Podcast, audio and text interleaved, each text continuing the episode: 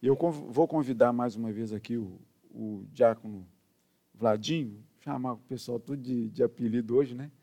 Para nos acompanhar aqui, que a gente vai fazer a leitura alternada. Eu convido você a se colocar mais uma vez de pé. A gente vai fazer a leitura do versículo 11 até o versículo de número 24. Então, como a gente vai fazer? Os ímpares eu vou ler e os pares o, o Vladinho ele vai é, acompanhar a leitura com a igreja. Tá legal? É, a oração por iluminação já foi feita, né? Pelo diácono Rodrigo Bola. E aí a gente vai então fazer essa oração. Eu leio os ímpares, a igreja, os pares junto com o Vladinho. E que diz assim: Continuou. Certo homem tinha dois filhos. O mais moço deles disse ao pai: Pai, dá-me a parte dos bens que me cabe. E ele lhe repartiu os haveres. Passados não muitos dias, o filho mais moço, ajuntando tudo que era seu, partiu para uma terra distante e lá dissipou todos os seus bens, vivendo dissolutamente. Depois de ter consumido tudo, sobreveio àquele país uma grande fome e ele começou a passar necessidade. Então ele foi e se agregou a um dos cidadãos daquela terra, e este o mandou para os seus campos, a guardar porcos. Ali desejava ele fartar-se das alfarrobas que os porcos comiam, mas ninguém lhe dava nada. Então, caindo em si, disse: Quantos trabalhadores de meu pai têm pão com fartura, e eu aqui morro de fome? Levantar-me-ei e irei ter com meu pai. E lhe direi: Pai, pequei contra o céu e diante de ti. Já não sou digno de ser chamado teu filho. Trata-me como um dos teus trabalhadores. E, levantando-se, foi para seu pai. Vinha ele ainda longe, quando seu pai o avistou. E, compadecido dele, correndo, o abraçou e beijou. E o filho lhe disse: Pai, pequei contra o céu e diante de ti. Já não sou digno de ser chamado teu filho. O pai, porém, disse aos seus servos: Trazei depressa a melhor roupa, vestiu, pondo-lhe um anel no dedo e sandálias nos pés. Trazei também e matai o novilho cevado. Comamos e regozijemo-nos juntos porque este meu filho estava morto e reviveu, estava perdido e foi achado. E começaram a regozijar-se. Louvado seja o nome do Senhor. Obrigado, Vladimir. A igreja pode se assentar. A história de dois filhos é o que a gente vai conversar aqui nessa noite. A história de dois filhos.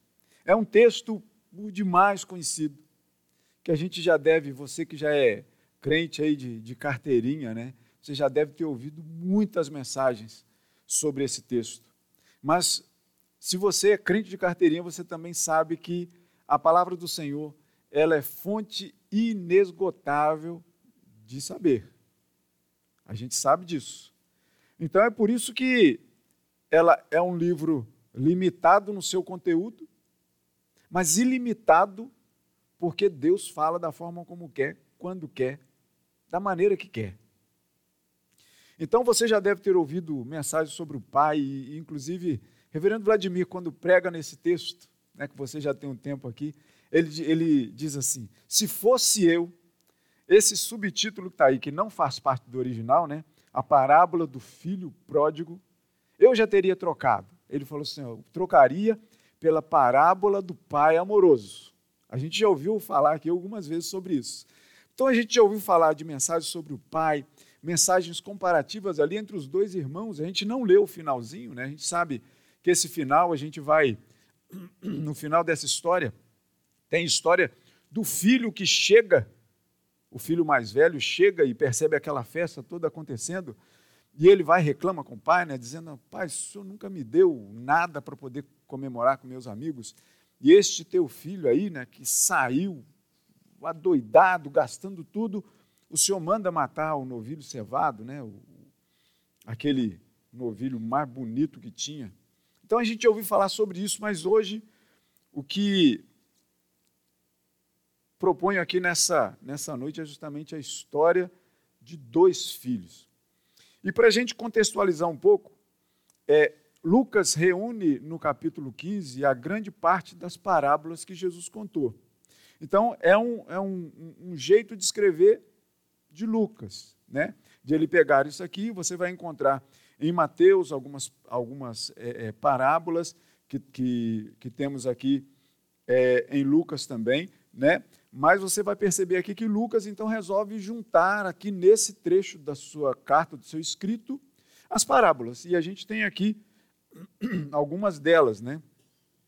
Mas o interessante é que no início do capítulo 15, a gente vai perceber que Jesus ele não fala aos quatro ventos. Jesus, quando ele está falando dessas parábolas, ele está falando para as pessoas. Ele traz o ensinamento para as pessoas através da história que ele contava. E era um senhor contador de histórias, Jesus. A, a Mariana, se estivesse aqui, ela já teria olhado para mim, minha filha, né? Porque ela sabe que o, o, o filme assim que eu, que eu mais fui, que eu posso dizer, que eu posso dizer assim, o filme que eu mais, um dos filmes que eu mais gosto e vejo e revejo algumas vezes é Forrest Gump, o contador de histórias. É maravilhoso, eu gosto muito daquele filme.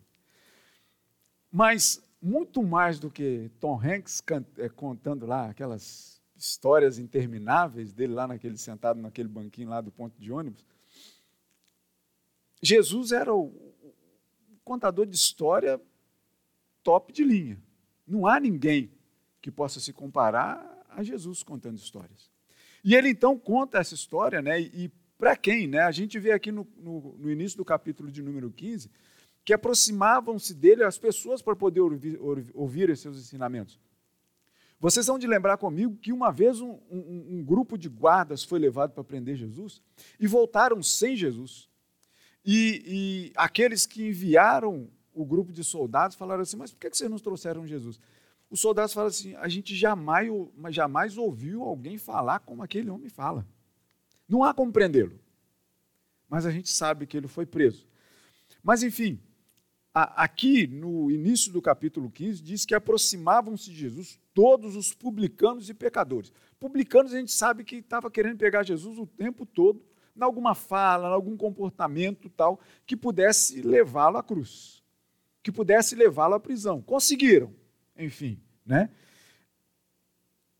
Ele, então aproximavam-se de Jesus todos os publicanos, pecadores, para ouvir.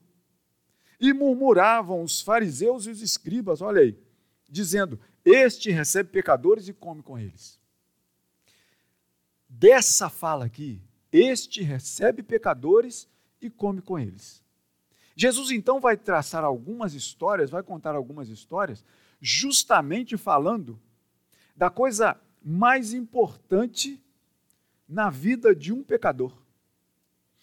Porque, se você prestar atenção, nas duas primeiras parábolas que ele conta, né, que Lucas coloca aqui para a gente, a parábola da ovelha perdida e a parábola da dracma, né, uma moeda perdida, lá no finalzinho é, de cada uma dessas histórias, quando Jesus então conta essa história dizendo que uma ovelha se desgarrou ou uma moeda se sumiu, né? É, no final das contas, ele, ele não está querendo falar de ovelha ou moeda. Ele está falando de pessoas. Ele está falando de gente. Ele está falando de ser humano. E quando a gente chega aqui, a gente percebe que Jesus então propõe uma parábola de ovelha, fala de ovelha, mas no final ele diz assim: haverá maior júbilo no céu, versículo 7, haverá maior júbilo no céu por um pecador que se arrepende do que 99 justos que não necessitam de arrependimento. Ele usa as ovelhas que era uma coisa muito fácil, comum das pessoas entenderem, mas ele está falando de gente. Então, por mais que Jesus conte a história de que uma ovelha se desgarrou, mas 99 permaneceram aqui, e quando então se acha essa única ovelha perdida, há uma festa muito grande, Jesus está dizendo de pessoas, dizendo assim: olha, haverá mais júbilo no céu por um pecador que se arrepende do que 99 justos que não necessitam de arrependimento. E aí você fala assim: ah, então não vale a pena ser justo. Não vai ter festa. Na verdade, você estará o justo, você, o justo, estará participando já da festa. Enquanto que o, que o, que o pecador que se arrepende chega na festa agora, os justos já estão lá participando da festa. Então não há como ficar de fora dessa festa. Não há como. E aí, quando Jesus então conta a história de um material que se perdeu, uma moeda, perdeu. E está procurando a moeda daqui dali, acha a moeda. E aí Jesus usa novamente. Eu vos afirmo, versículo 10, que de igual modo há júbilo diante dos anjos de Deus por um pecador que se arrepende. Está falando aqui de gente de novo. E aí ele chega nessa. Lucas relata aqui então uma terceira parábola que Jesus usa de gente para falar de gente. Ele não usa mais uma ovelha do campo, ele não usa mais uma moeda, mas ele usa gente. Que todos os seus ouvintes poderiam se assemelhar ali com um ou com outro lado, mas está ali. E aí ele começa a contar a história dizendo: continuou. Então ele vem ensinando o povo e o povo estava ali para ouvir, apesar de alguns estarem ali infiltrados ali murmurando o tempo todo, porque tem gente assim. Jesus continua e diz assim: certo homem tinha dois filhos. Começa a nossa história aqui, a história de dois filhos. Mas a gente vai falar de um filho só. Por isso que a gente lê até o versículo 24, que só está falando do filho mais novo. Certo homem tinha dois filhos. Qual o nome do filho? A gente não tem. A gente tem. É, é, eu estou aqui para falar de filme e de livro. Né? Tem dois livros em casa assim que, que são livros que eu mantenho na estante para ler, para reler, para reler de novo, esquecer um pouquinho de detalhes e voltar a ler de novo. São dois livros que eu recomendo para vocês: Vidas Secas, de Graciliano Ramos, e O Pequeno Príncipe, de, de Exupéry. Então, são dois ali que ficam lá na estante e eu volto neles o tempo todo porque são livros assim que dão ensinamentos fora do comum. No Pequeno Príncipe, por exemplo, só abrindo um, um parêntese aqui, né? quando o, o, o Pequeno Príncipe encontra com uma serpente, lá no deserto, ele vai e diz assim: pô, uma serpente deve ser muito ruim, né? Porque ser serpente, você vive só. E a serpente responde para ela: olha que ensinamento bom da gente ouvir o pequeno príncipe fala para a serpente, né? ser serpente deve ser ruim, porque a serpente vive só. A serpente vira para ele e fala assim: Mas entre os seres humanos a gente também se sente só. Olha que profundo. Não é? É de assustar, né? A gente pensa, mas como? Mas é verdade. Mas voltamos aqui para o texto. Então são esses dois livros, e lá, como aqui né, são dois filhos sem nome, Lá no Vidas Secas também é tratado só do filho mais moço e o filho mais velho.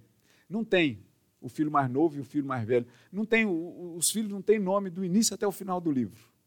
Né? Tem lá o Fabiana, assim, a Vitória e a, e a cachorra, a cadelinha lá, a baleia. É um livro triste, mas é um livro que, que traz bons ensinamentos de vida para a gente. Mas são dois filhos aqui nessa história que Jesus conta. O filho mais novo, que pede ali a sua herança. A gente tem dois filhos aqui. E a gente acabou de ler com o seminarista William aqui, quando fala da Trindade. Quantos deus nós, deuses nós temos? E aí a pergunta diz assim: não, a gente só tem um Deus, que subsiste na pessoa, nas pessoas do Pai, do Filho e do Espírito Santo. Mesma substância, mesma glória, mesmo poder. Mas é um Deus só. Como explicar isso matematicamente, cientificamente? Não tem como. Não tem como. É o que a gente está estudando em Hebreus, e começamos no capítulo 11, né? Fé. Crer ou não crer? Cremos que Deus é um só, que subsiste nas pessoas do Pai, do Filho e do Espírito Santo. Inclusive, esse Deus se fez humano, como nós. Pisou nessa terra, o filho. E é desse outro filho que eu quero fazer algumas comparações com esse filho mais novo da parábola, com esse filho que João usa e gosta muito de usar essa, essa, esse termo, que é do unigênito do Pai. Então, João usa isso, ele gosta muito dessa expressão, né, no versículo é, 18 do capítulo 1, João 3,16, é, é, primeira carta de João 4, 9. No 1,14 ele vai dizer assim: E o Verbo se fez carne e habitou entre nós, cheio de graça e de verdade, e vimos a sua glória, glória como do unigênito do Pai, o Filho, que nasceu. Nasceu de uma maneira toda diferente para a gente em certo sentido, mas tão igual a gente. Igual no sentido ali da gestação, nove meses, e sai. Diferente, porque não foi homem algum que se relacionou com Maria para que Jesus viesse ao mundo, mas o Espírito Santo de Deus. É o próprio Deus agindo ali na sua triunidade e nos dando o Filho, o unigênito do Pai. A gente vai ter que é, é, o Filho, que ele simplesmente é relatado aqui como esse filho da parábola, a gente tem que esse filho que veio à terra, Paulo vai escrever aos Filipenses dizendo assim: que este filho, enquanto um, o filho terreno, o filho desse pai da parábola, ele pega os seus bens, se enche de bens. Paulo vai dizer aos Filipenses que o filho de Deus, ele se esvazia da sua glória e pisa nessa terra. Olha que comparação interessante. Enquanto um que se enche de coisas, o outro se esvazia. Filipenses, é, é, no, no capítulo 2, versículo 7, diz e o seguinte: A si mesmo se esvaziou. E ele não só se esvaziou, ele se humilha. Enquanto o filho da parábola, ele cresce querendo seus bens, o Filho de Deus, ele se esvazia da sua glória, ele pisa nessa terra, ele se humilha até a morte e morte de cruz. Paulo vai falar isso aos Filipenses. Olha que comparação, enquanto o filho terreno quer para si, o filho de Deus se esvazia. E quando a gente chega então no versículo de número 12, a gente vai percorrendo alguns versículos aqui dessa história. O versículo 12 diz que o mais moço deles disse ao pai: Pai, dá-me a parte dos bens que me cabe. Uma coisa que vai ficar para um outro estudo sobre esse texto aqui é o que eu nunca havia me chamado a atenção nessa leitura. Que o texto diz assim: E ele lhes repartiu os haveres. Então o filho mais velho também já recebeu, pelo que o texto está dizendo aqui. Mas isso é assunto para uma outra oportunidade. Mas vamos lá. Então o filho mais moço diz: Pai, dá-me a minha parte na herança. Quero o que é meu. Enquanto isso, o filho de Deus e o filho recebe. Enquanto isso, o filho de Deus, que se esvaziou, ele chega e é colocado na sua primeira herança de vida uma manjedoura. Que eu já falei várias vezes aqui que, para quem não tem esse, esse costume com, de contato com, com, com o rural, né?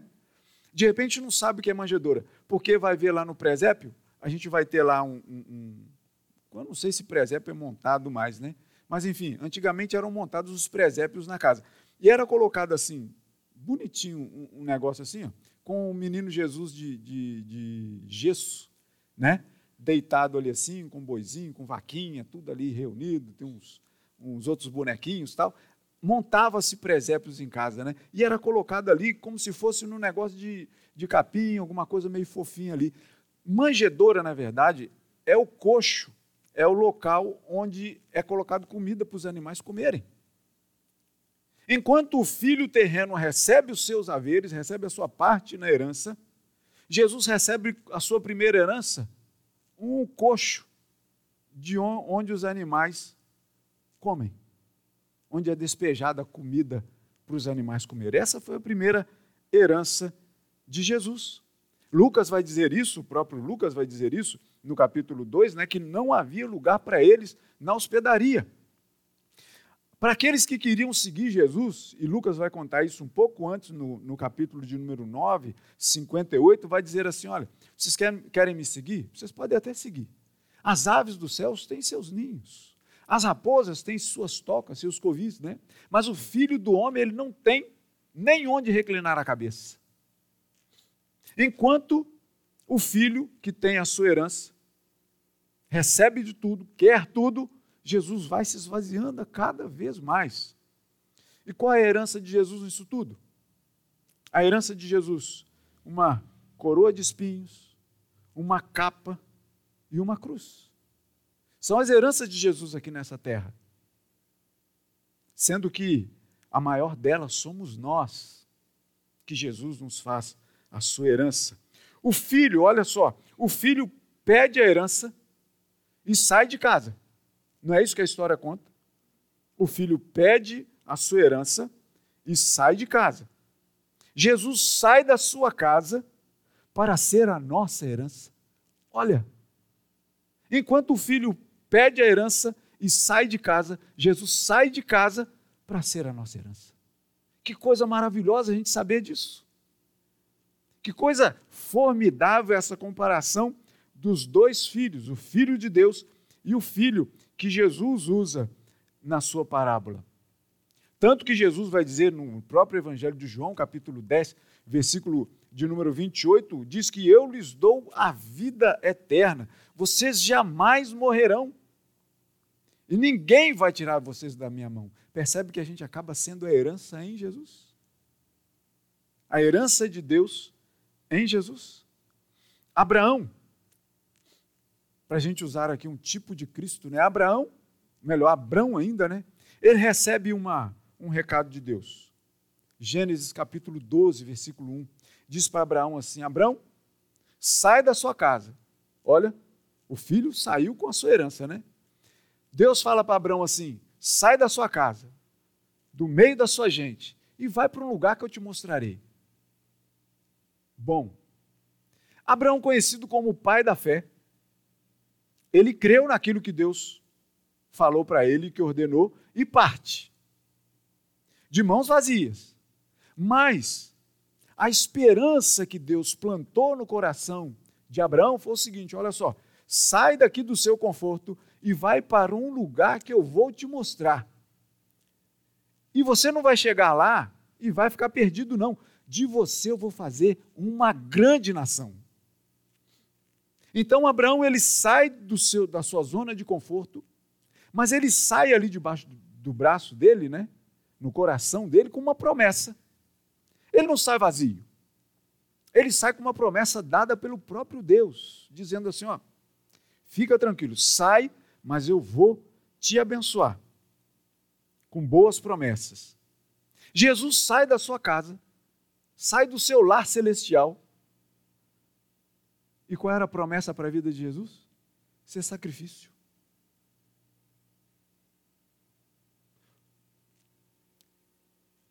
Uma outra coisa que a gente percebe então, né? O filho dessa história, ele sai determinado para o caos, sem saber. Mas é interessante nós percebermos aqui que Jesus está contando essa história para gente que conhecia a palavra de Deus. Gente que convivia com quem sabia das Escrituras, que era o Antigo Testamento. E no Antigo Testamento a gente tem algumas coisas. Por exemplo, quando a gente percebe aqui que o filho ele sai determinado, cheio de bens, cheio da sua herança, a gente sabe que o fim daquilo é caos. Apesar dele ele achar que não. Mas a gente sabe disso.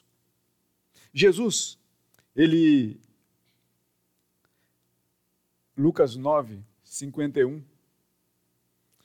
Ele tenta. Ele estava de caminho para Jerusalém e ele tenta parar numa aldeia. Os seus discípulos vão à frente. E o Senhor Jesus não é recebido naquela aldeia. Dois discípulos dele viram para Jesus e falam assim: Jesus, Quer que a gente mande descer fogo do céu para consumir essa gente toda? Jesus responde para ele, porque o, o semblante de Jesus nessa ocasião, as pessoas olhavam para Jesus, caminhando para Jerusalém, e falavam assim: não, não, deixa, vamos passar.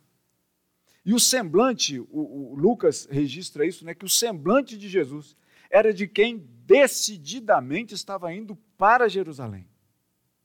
Não tinha ninguém que, que tirasse essa ideia fixa na cabeça de Jesus. Ele tinha que ir para Jerusalém. Assim como o filho pegou e saiu sem rumo na vida, Jesus tinha um rumo certo que era para Jerusalém. E quando aquela aldeia não recebe a Jesus e os seus discípulos, que dois dos seus discípulos dizem, então manda, quer que a gente mande descer fogo do céu, Senhor? Jesus vai e vira para eles e diz, não, o filho do homem não veio para destruir as almas dos homens, mas para salvá-las. Jesus, então, ele sai da sua zona de conforto celestial com um propósito que é ser sacrifício para aqueles que nem receberiam a ele. E o filho da parábola, ele sai da sua zona de conforto, cheio de bens, cheio de si, para um lugar que o receberam até bem, enquanto ele tinha a sua herança para gastar. Quantos devem ter feito uso dessa herança? junto do filho. Muitos, até a herança acabar. E a gente vê no versículo 13 que, passados não muitos dias, o filho mais moço, juntando tudo que era seu, partiu para uma terra distante, né? E lá dissipou todos os seus bens, vivendo dissolutamente. Provérbios vai nos dizer no versículo 20, no capítulo 29, que o homem que ama a sabedoria alegra seu pai. Mas o companheiro de prostitutas desperdiça todos os seus bens. Olha como é bom estar na casa do Pai. Olha como é bom estar aqui aprendendo do Senhor. Porque uma vez que a gente vem e ouve mais o Senhor, uma vez que a gente tem muito contato com a própria voz do Senhor a nos falar através da Sua palavra, menos oportunidade a gente tem de viver dissolutamente. E a gente tem esse exemplo aqui para que nos sirva de alerta, para que a gente erre menos. Não é que a gente vai ser o, o, o todo certinho, porque o todo certo, todo justo, todo santo, todo puro foi Jesus Cristo. E ninguém mais. Mas a gente tem que ter atenção com relação a isso. O filho viveu como quis. Não foi assim? O filho pediu a sua herança e foi viver como quis. O pai não negou de dar a sua herança. Deve ter ficado chateado, né? Mas não negou de dar a sua herança. O homem, o filho, viveu como quis. E o filho de Deus, o unigênito de Deus, que veio para ser sacrifício, ele falou para a gente o quê? Que a sua comida consiste em fazer a vontade daquele que enviou a ele, João capítulo 4, Isaías já tinha dito isso lá no passado. No capítulo 53 de Isaías, versículo 10, que diz assim: Quando o filho do homem, Jesus, der a sua alma como oferta pelo pecado, a vontade do Senhor prosperará nas suas mãos. Isaías já havia profetizado isso, dizendo assim: olha, aquele que vem vai fazer plenamente a vontade daquele que o enviou do seu Pai. Jesus ainda vai dizer, e, e o Evangelho de João é recheado desse, dessa, dessa forma de falar do filho e da sua relação, né? E João capítulo 6 vai dizer assim: Porque eu desci do céu não para fazer a minha própria vontade, e sim a vontade daquele que me enviou. Enquanto o filho da parábola sai a viver como quis, o filho de Deus vem com o seu propósito. E o seu propósito é fazer a vontade do Pai. E qual era a vontade do Pai, meus irmãos? Que eu e você fôssemos salvos. Que eu e você estivéssemos reunidos com Ele novamente. E como é que isso se deu? Pela vinda do Filho, Cristo Jesus. Versículo 14, então, depois dele ter consumido tudo, Olha o que que Provérbios. Quando, quando eu estou chamando a atenção para alguns textos lá do Antigo Testamento, é que Jesus está fazendo, contando essa parábola, e eu disse lá, né, para a gente não se perder disso, diante de publicanos, diante de pecadores, diante de fariseus, diante de escribas, Jesus está ensinando isso tudo. Versículo 1 e versículo 2 do capítulo 15. Jesus está ensinando isso tudo. Mas o povo daquela época já sabia que o que Salomão falou em Provérbios, no capítulo 20, versículo 21, diz assim: a posse, isso fala diretamente com relação à herança, que diz assim: a posse antecipada de uma herança, no fim, não será abençoada. A posse antecipada de uma herança, no fim, não será abençoada. Jesus então conta essa história desse, desse filho rebelde, porque ele quer falar de uma, de uma herança muito mais bonita, muito melhor. A herança que, nessas duas primeiras histórias que ele contou, ele já terminou dizendo: olha, a festa no céu, a alegria no céu quando um pecador se arrepende.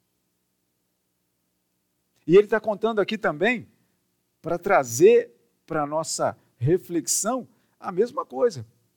Pedro vai escrever na sua primeira carta dizendo assim, no, logo na abertura dela: Bendito Deus e Pai do nosso Senhor Jesus Cristo, que, segundo a sua muita misericórdia, nos regenerou para uma viva esperança mediante a ressurreição de Jesus Cristo dentre os mortos, para que nós tivéssemos uma herança incorruptível, sem mácula e que não é dissipada, não morre, não murcha, não é desperdiçada, como o filho desperdiçou totalmente a herança que ele tinha.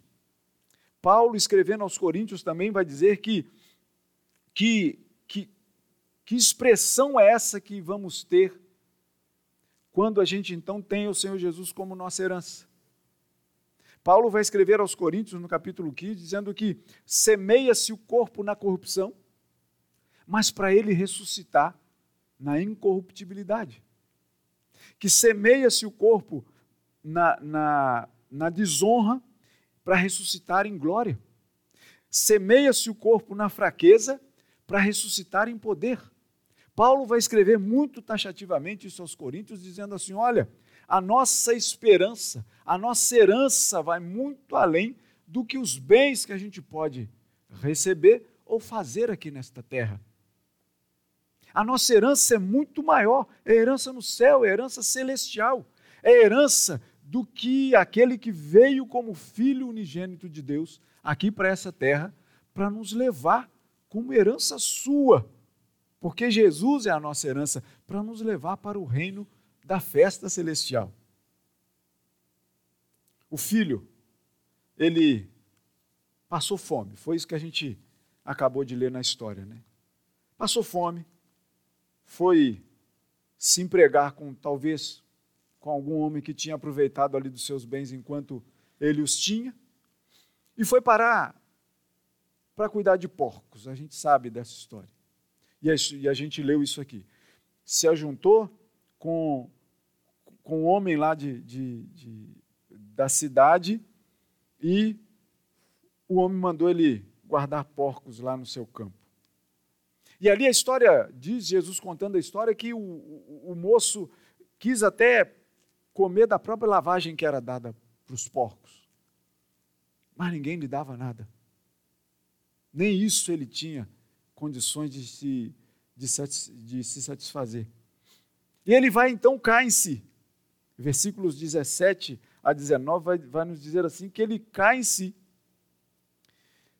e diz: Olha, eu não sou digno, eu pequei, pequei contra o céu, pequei contra o meu pai. Ele cai em si. O filho chega a essa conclusão. Jesus também, ele está em si. Porque ele vai à cruz humilhando-se. A diferença desse filho da parábola para o filho de Deus é que um reconhece que pecou. Jesus Cristo, ele também se humilha, também ele fica desprovido de bens. Na verdade, até as próprias vestes de Jesus foram é, é, sorteadas ali para ver quem levava. Jesus é pregado numa cruz, e a gente sabe disso. Ele se humilha. A diferença é o que Paulo também vai escrever aos Coríntios, só que na segunda carta, que ele vai dizer assim: ali estava um, capítulo 5, versículo 21, aquele que não conheceu o pecado, Jesus Cristo. Deus o fez pecado por nós, para que nele nós fôssemos feitos justiça de Deus.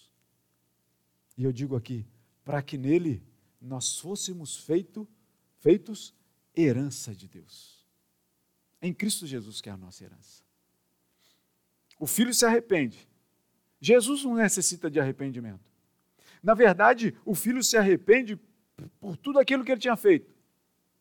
Jesus ia se arrepender do que ele fez. O que, que Jesus fez de errado para poder se arrepender?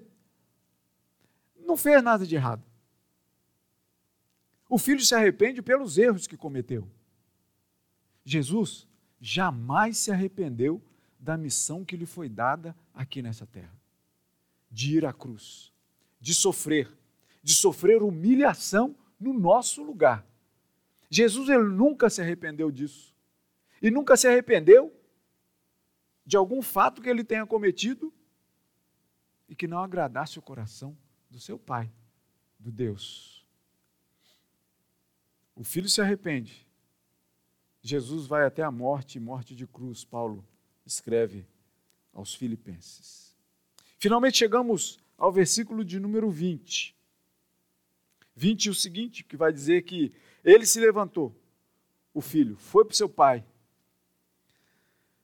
Vinha ele ainda longe quando o pai o avistou e, compadecido dele, correndo, o abraçou e deve ter dito para ele assim: Meu filho, meu filho, porque é a forma como a gente, quando encontra pessoas assim, né? A situação desse filho, o pai deve ter falado: Meu filho, meu filho. E o filho disse para ele assim: Pai, não me chama de filho. Pequei. Eu pequei contra os céus, eu pequei contra o Senhor. O filho, aquele que se encheu de coisas para poder viver a sua vida no mundo,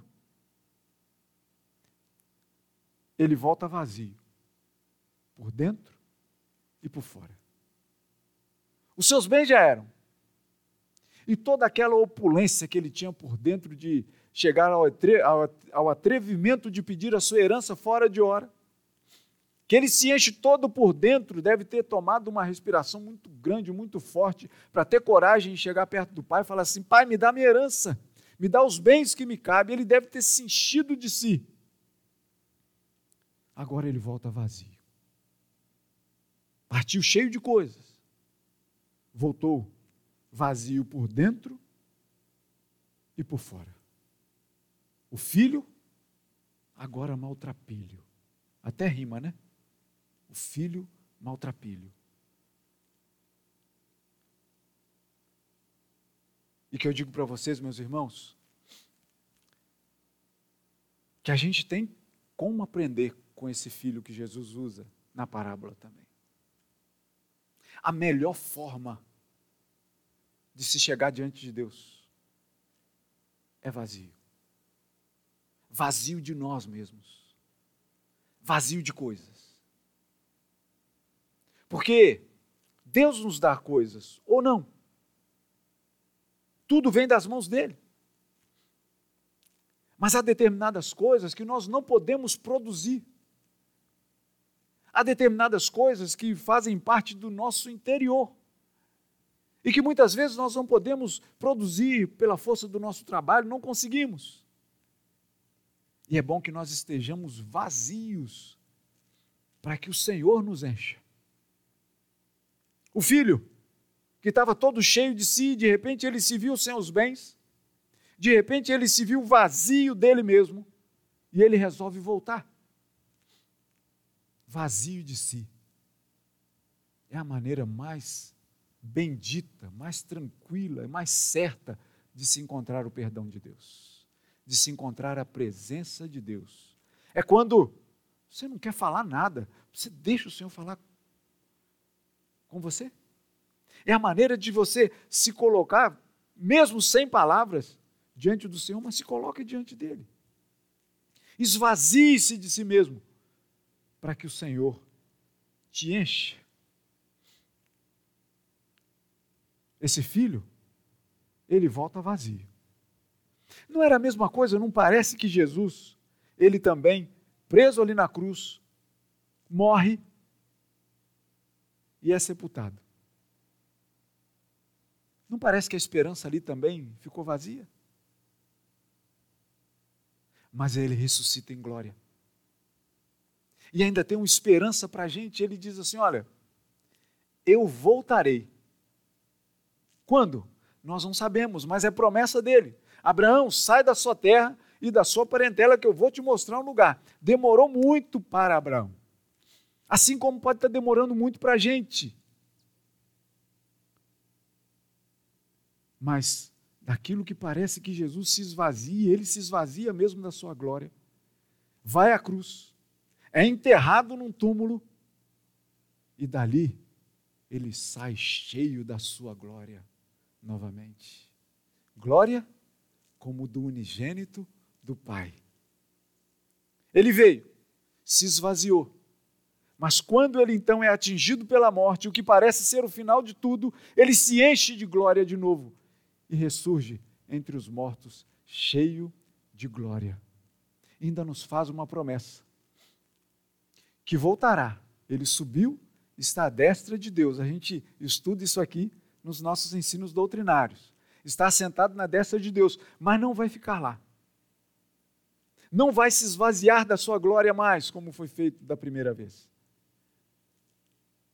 A promessa dele é que ele vai voltar cheio da sua glória. E o que, que a palavra nos diz? Que todo joelho se dobrará, toda língua vai confessar que Ele é o Senhor. Não tem como mais ter dúvida. Não vai ter mais murmuração, como esses homens aqui no versículo 1 e no, no versículo 2 do capítulo 15. Não haverá mais murmuração, porque não haverá mais chance disso. Porque Jesus não estará esvaziado da sua glória, mas ele voltará cheio de glória e aí toda língua vai confessar que ele é o Senhor. E que Paulo vai escrever aos Romanos dizendo assim: Nós também fomos sepultados com Cristo na morte pelo batismo, para que, como Cristo foi ressuscitado dentre os mortos pela glória do Pai, assim também nós andemos em novidade de vida. O salmista, no capítulo 73, hoje eu li esse versículo aqui hoje pela manhã. Capítulo 73 de Salmos, versículo de número 26, diz assim: Ainda que a minha carne e o meu coração desfaleçam, Deus é a fortaleza do meu coração e a minha herança para sempre. Olha aí. Deus é a nossa herança. O Senhor Jesus é a nossa herança. O Senhor Jesus saiu vazio da sua casa, se esvaziou, para que ele pudesse nos levar como herança nele. Nós somos e nós participamos dessa graça bendita de Deus. E por fim, o versículo do 22 ao 24 vai nos falar de um banquete, de uma festa. O pai, então, manda o seu servo e fala assim: Olha, o filho, depois de ter dito, pai, não me, não me trata nem como um dos seus filhos, porque eu não sou merecedor mais disso. O pai fala: Nada disso.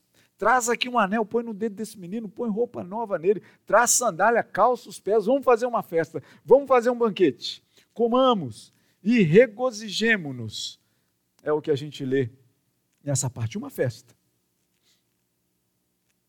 Agora que interessante o filho dessa parábola. Que o pai, então, quando o vê chegando, corre na direção dele, haverá mais regozijo, mais festa no céu por um pecador que se arrepende. É o que Jesus está trazendo aqui como tema dessas, dessas parábolas que ele conta. Quando o filho está vindo lá, o filho que estava vivo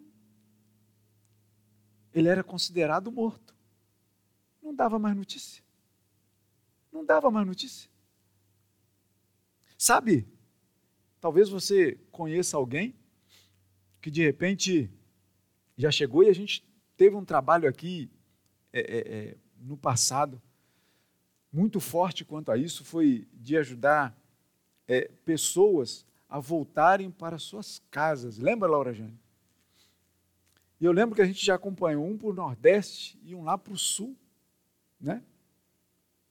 Porque acontece muito desses retirantes lá do Nordeste vir aqui para o Sul procurar uma vida melhor, sabe? E de repente chegam aqui e não encontram. Não se encontram. Não se encaixam dentro dessa sociedade.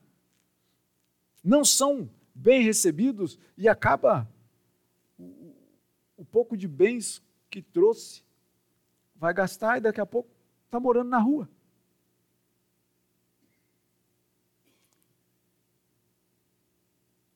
De repente não consegue nenhum contato para casa. Imagina as famílias lá sem notícia. Os pais sem notícia de de repente um filho que veio aqui. Normalmente é, São Paulo é o grande polo né, de, de, de, de foco dessas pessoas buscarem uma vida melhor. Mas vocês imaginem quantas pessoas, por exemplo, lá do Nordeste, buscando uma vida melhor, fugindo da seca, como eu disse aqui, lá do Vidas Secas, né, que conta justamente uma história assim também, de sair de lá fugindo da seca para de repente encontrar uma vida melhor aqui, não encontram, gastam tudo, não tem como voltar mais para casa. Os pais estão sem notícia dos filhos. É como se tivesse morrido.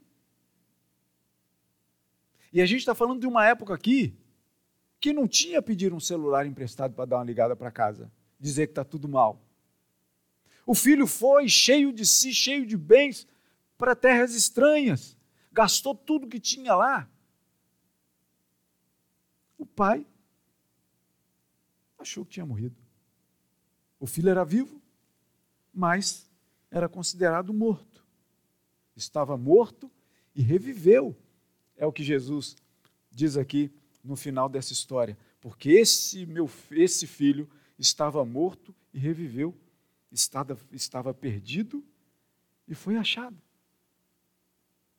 O filho vivo era considerado morto. Jesus morre para nos dar vida. Enquanto o filho rebelde estava vivo mas era considerado morto.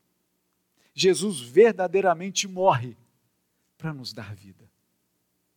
Olha que herança bendita que nós temos. Assim nós podemos sair daqui hoje como? Como filhos rebeldes que querem a sua herança e viver uma vida dissolutamente? ou a gente tem certeza de que a morte de Cristo nos faz herança bendita do Senhor no sangue do, do Cordeiro vertido na cruz? A gente pode sair daqui hoje pensando já, sem querer morrer, porque acho que ninguém intenta isso, né? ninguém quer, a gente quer viver. Mas saímos daqui, podemos pensar o seguinte: olha, quando o Senhor me levar, eu espero participar da festa, do banquete celestial, porque nós não somos daqui, nós somos forasteiros. Nós estamos aqui e celebra, celebraremos a ceia daqui a pouquinho, para nos lembrar justamente disso. A representação da ceia que tomaremos aqui hoje é a herança que nós temos em Cristo Jesus a história de dois filhos. Um filho que era todo cheio de si e que viveu da forma como quis e que não deu certo.